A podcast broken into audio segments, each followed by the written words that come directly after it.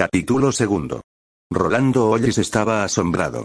No puedo creer que mi valor te haya impresionado hasta ese punto, dijo. Sueco Ansen evitó la mirada de Ollis y replicó. Usted me impresionó mucho por su valor. Quiero ser su amigo. Gracias. Pero no puedo aceptar que renuncies a tu empleo. A mí no me gusta trabajar, señor Ollis. Prefiero ser su comisario y ayudarle a imponer la ley. Eso será más divertido. También puedo trabajar en su mina. Esa mina nos traerá disgustos. Además, hoy vuelve Garrett y yo abandono el empleo. Garrett no regresaba contento. No he encontrado ni rastro de los carros del oro, dijo. Ollis le miró burlón. Es raro, dijo. Creí que unos carros tan cargados tenían que dejar muchas huellas. Debieron de descargarlos y llevar el oro en sacos o de otra manera. Ya me han dicho que está usted imponiendo cierto respeto a la ley. Es asombroso que Sueco le ayude. Antes era el más díscolo de todo el pueblo. A mí también me extraña, dijo Ollis. Y explicó enseguida cómo el propio Ansen se había encerrado en la cárcel. Luego agregó, ahora quiere ser comisario mío. Entonces, casi debe de lamentar mi regreso, dijo Garrett. Ollis movió negativamente la cabeza. No lo lamento, porque no creo que provoque cambio alguno en la actual situación. ¿Por qué no? preguntó Garrett, algo alarmado. Ollis ensombreció el rostro. El tiempo que he pasado aquí, señor Garrett, me ha permitido avanzar mucho en el camino que conduce al descubrimiento de la identidad de Esparto. Ya sé, ahora, ¿quién es? ¿De veras? preguntó Garrett, con voz tensa. Fue muy fácil y no creo que a usted le sorprenda mucho enterarse de quién se oculta detrás del pañuelo que tapa el rostro de Esparto. Tai Garrett sintió que las serpientes del miedo se le enroscaban por el estómago. He sospechado de mucha gente, pero no he podido concretar en nadie mis pruebas. Tal vez no ha buscado usted lo bastante cerca. A veces oteamos el horizonte en busca de la isla sobre la cual estamos. Garrett pensó que lamentaría toda su vida matar a aquel muchacho loco, pero también simpático. Antes de mover la mano derecha y dejar caer en ella el cuchillo oculto en la manga, el sheriff decidió dar a Ollis una última oportunidad de estar equivocado. Despeje usted las nieblas que velan mis pupilas, dijo Garrett. ¿Quién es Esparto? ¿Dónde puedo verle? Abra ese armario y se encontrará frente a él, dijo Ollis, señalando un pequeño armario ropero que servía para tener bien colgados los trajes. Garrett preguntó, burlón. ¿De veras lo tiene encerrado ahí dentro? De veras. El sheriff abrió el armario y encontróse frente a un espejo que antes no estaba allí. Procedía del bar y era regalo del propietario en agradecimiento por el cese de las violencias contra su persona y su economía. Garrett dio un paso atrás al ver su figura reflejada tan inesperadamente, y luego preguntó, esforzándose por hablar con serenidad.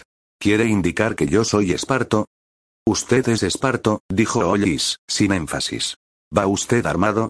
preguntó Garrett. Sí, pero soy muy torpe en el manejo del revólver. Si dispara usted antes que yo me matará. Garrett se volvió hacia Ollis y asombróse al ver sus manos vacías de armas. ¿Por qué se juega así la vida? preguntó. Ollis movió la cabeza. Usted no es un asesino, Esparto usted persigue un fin honrado, en cuya consecución yo le apoyo y deseo ayudarle. Ya ve que he conocido su identidad y no me he valido de ello para perjudicarle. ¿Cómo supo esa verdad? inquirió Garrett, que respiraba con más alivio. La supe desde el primer día. Yo le invité a beber vino y usted dijo que no le gustaba. ¿Recuerda? Garrett dijo que sí con un movimiento de cabeza, luego agregó. Me di cuenta enseguida. Pero le creí tonto y pensé que no había advertido la contradicción. Un comisario que es narcotizado, como todos los demás, por haber bebido un vino en el cual se había echado narcótico, no es lógico que luego odie el vino hasta el punto de no querer beberlo en tan buena compañía. Fue un grave error. Por ahora, solo diremos que fue un error, dijo Ollis. Lo de grave lo dejaremos para más adelante. No le entiendo, Ollis, dijo Garrett. Usted vino a dar conmigo, ¿no? Sí. Ya lo ha conseguido. ¿Por qué no aprovecha su buena suerte? Yo tenía unas ideas acerca de la clase de persona que era Esparto, sabía de él lo que me contó el hombre que debía ser mi suegro. En California he conocido la otra versión del cuento. He sabido lo que ocurrió con el feudo de la espada. Y ya me he preocupado de reconquistarlo. Ya no es de Solem Triter la mina Triter. Es mía. Se la ofreceré a Antonia Liñán. Y con ello quiero ofrecerle todo lo que usted ha robado. Si usted entrega a esa familia el producto de sus robos, yo no denunciaré a Esparto, ¿se da cuenta de que tanta y tan subida riqueza en los Linan sorprendería a la gente? Si hiciéramos lo que usted propone, todos se darían cuenta de la verdad o, por lo menos, sospecharían de los Linan como autores o promotores de los robos. No es necesario que empiecen a derrochar dinero desde el primer momento. Garrett dio unos nerviosos pasos por la escalera. No esperaba esto, dijo. Tengo que reflexionar. Conforme. Pero no quisiera que al reflexionar cambiase usted de idea y en vez de hacer el cambio para mejor, decidiese matarme y cerrar mis labios para siempre. Esparto nunca ha matado a nadie. ¿Se olvida usted de cuando el señor Tritter tuvo que huir de California dentro del ataúd que, en apariencia, contenía el cadáver de un amigo suyo, estrangulado, como otros, con una soga de esparto? Aquellos merecían la muerte. Pero no los maté yo, Ollis. Entonces no era usted esparto. No era yo esparto el de entonces era Carmelo Liñán. ¿Qué fue de Carmelo Liñán? Desapareció como si se lo hubiera tragado la tierra. No se ha sabido nada más de él. Sin embargo, no pudo desaparecer sin dejar rastro. No lo dejó. Eso quiere decir que sigue vivo, opinó Olis. Los muertos siempre dejan algún rastro. ¿Lo ha leído en sus libros, abogado? Es un hecho comprobado. No he necesitado leerlo. Es posible que esté vivo, admitió Garrett. Y como hablando para sí, repitió. Es posible que esté vivo. ¿Dónde estaba usted cuando Espartolinan actuaba en cobre? En el este. Luego estuve en Texas. Después vine aquí. ¿Qué le ha impulsado a representar el papel de Esparto? He tenido mis motivos, replicó Garrett, sin entrar en más detalles.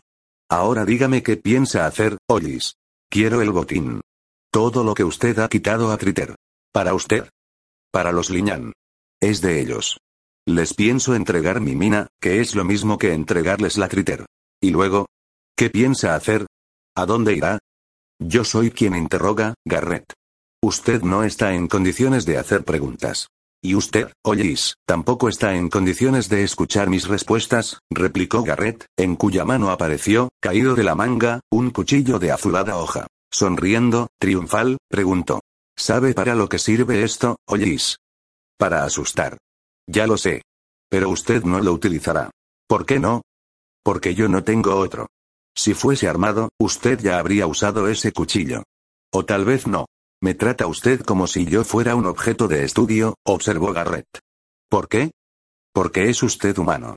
Con los defectos y las cualidades propias del ser humano. Es el primer caso en que estudio sobre un ser de carne y hueso, con sangre circulando por sus venas. Me interesa saber si mis ideas acerca del hombre son legítimas o no.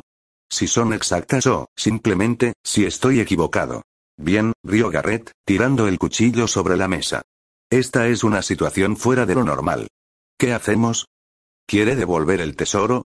Estoy dispuesto a ello. Yo también me he dejado llevar de mi simpatía por lo justo. Estoy dispuesto a entregar el tesoro a los Liñán. Creo que usted también lo entregaría. Pero así estaré más seguro. ¿Tiene usted algo que oponer? Necesitaré una prueba de que no me engaña. La tendrá. Ollis sonrió. Desde el principio me resultó usted simpático, Garrett. Celebro que podamos resolver este asunto amistosamente. Porque, puestos a las malas, no sé cómo hubiéramos acabado. Nuestro caso es el del que ha encerrado a un león dentro de un cuarto y no sabe cómo entrar por él, ni cómo sacarlo, ni si debe o no soltarlo. Así es, rió Garrett. ¿Qué más puedo hacer? Dejar de representar el papel de Esparto, tengo que representarlo una vez más, Ollis. Solo una vez. Luego me retiraré y viviré como una buena persona. ¿Otro robo? No. No será un robo. Como usted quiera, Garrett. Iré a ver a la señorita y mañana ya decidiremos lo que se debe hacer. Gracias. Hubiera sido muy lamentable, Ollis, que usted y yo hubiéramos luchado frente a frente.